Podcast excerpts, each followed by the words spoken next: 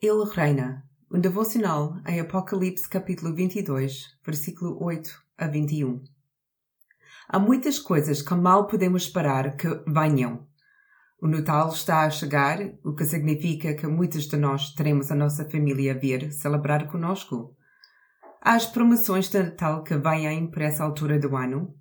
Mal podemos esperar para que as nossas encomendas online venham para a nossa casa e nos chegam às nossas mãos. E se forem como eu, mal posso esperar que a primavera e o verão venham outra vez. Não sou fã do frio. Passamos o ano a trabalhar juntos no livro do Apocalipse. Em primeiro lugar, parabéns.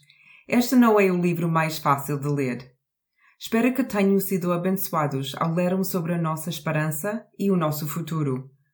Em segundo lugar, e o mais importante, no final do Apocalipse, encontramos-nos à espera do maior vinda de todos os tempos. A segunda vinda de Jesus será muito mais pública do que a sua primeira e será definitiva. A vinda de Jesus marca o fim e o início. É o fim do velho e o início do novo. É o fim da morte e o início da vida.